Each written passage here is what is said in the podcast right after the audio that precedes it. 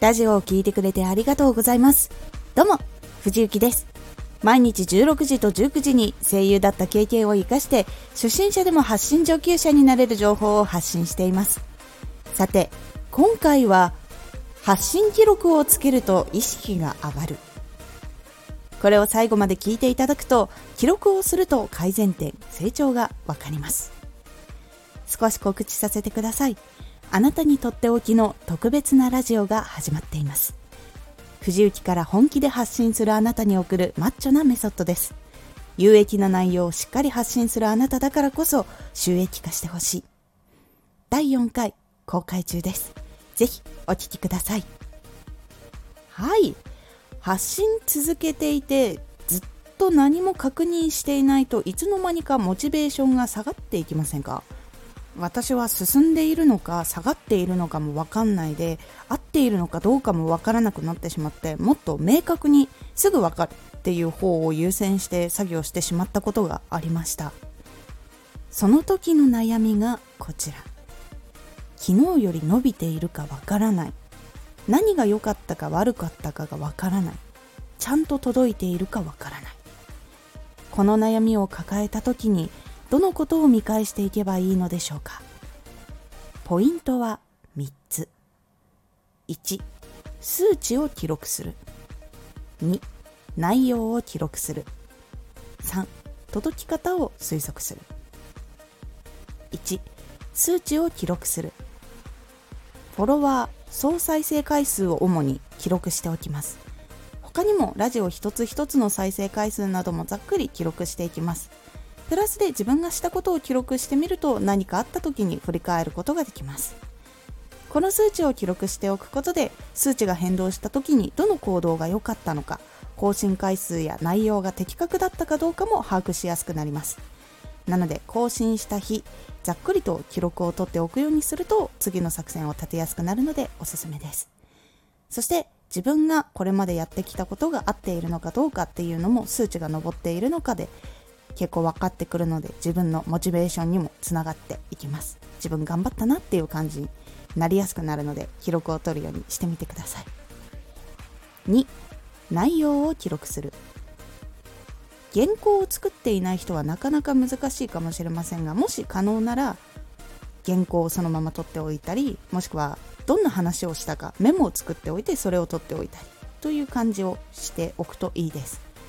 内容でどの話し方の時が再生率が良かったのか話の内容が求められていたのか細かく分かるようになるので内容を記録しておくのもいいです。新しい原稿を作る時に被らないようにもできるし前作った原稿を今の自分が作ったら話すこと変わるから新しいの作ろうともなるので結構内容を記録しておくことが多いといいです。そしてね内容を記録しておくと自分があこの時めちゃくちゃ頑張ったなとかこの時のこれが良かったんだって評価をされたのかなって感じてそれでまたモチベーションも上がったりするのでおすすめです。3届き方を推測する。数値や内容から届き方を推測していきましょう。今日の話し方が優しめにしたとか言い切り型で淡々と簡潔に伝えてみたなど。内容を技術系から思考系に変更したとか雑談系から朗読系に変更したとかえーと、雑談系からビジネス系にしたとかっていうのも入れつつ数値が伸びたのかそれが下がったのか変わらなかったのかでいつも聞きに来てくれている人に届いたのか新しい人に届きやすかったからフォローが増えたのかいつも聞きに来てくれている人が少なかったので届きにくかったのかっていうのを考えるようにしてみてください。この届き方を工夫することで今後ラジオの発信をしていく時にもデータとして役に立ってくるのでこまめに観察するようにしましょう。届き方をね推測する時にいいのがこの内容が評価された時に何を悩んでてそれが解決したのか。これでもうちょっと進めるようになったって思ってもらえたのかなとかいろいろ想像をすると自分のモチベーションが上がったりしていくのでそういう届き方もいろいろ考えてみるようにしてみてください。いかがだったでしょうか？記録を取るのが難しかったらスクショを残しておいたり原稿を残しておいたりするようにすると見直しすることがしやすくなります。紙で残してもいいしデータで残してもいいです。数字にすると一喜一憂しやすくなるかと思いますが成長しているためにこうつけているっていうところであることと原因を見つけて改善するためにデータだけを使うようにしてみることで落ち込んだけど改善したらまた成長できるっていうので気持ちを取り直して活動をしていきましょう。今回のおすすめラジオプロフィール文の更新のポイント。プロフィールの更新をすることと更新をいつしたらいいのかのお話です。このラジオでは毎日16時と19時に声優だった経験を生かして初心者でも発信上級者になれる情報を発信していますのでフォローしてお待ちください。次回のラジオはラジオの名詞はいくつあってもいいです。こちらはラジオの代表作はいくつあってもいいという感じになっておりますのでお楽しみに。Twitter もやってます。Twitter では活動している中で気がついたことや役に立ったことをお伝えしています。ぜひこちらもチェックしてみてね。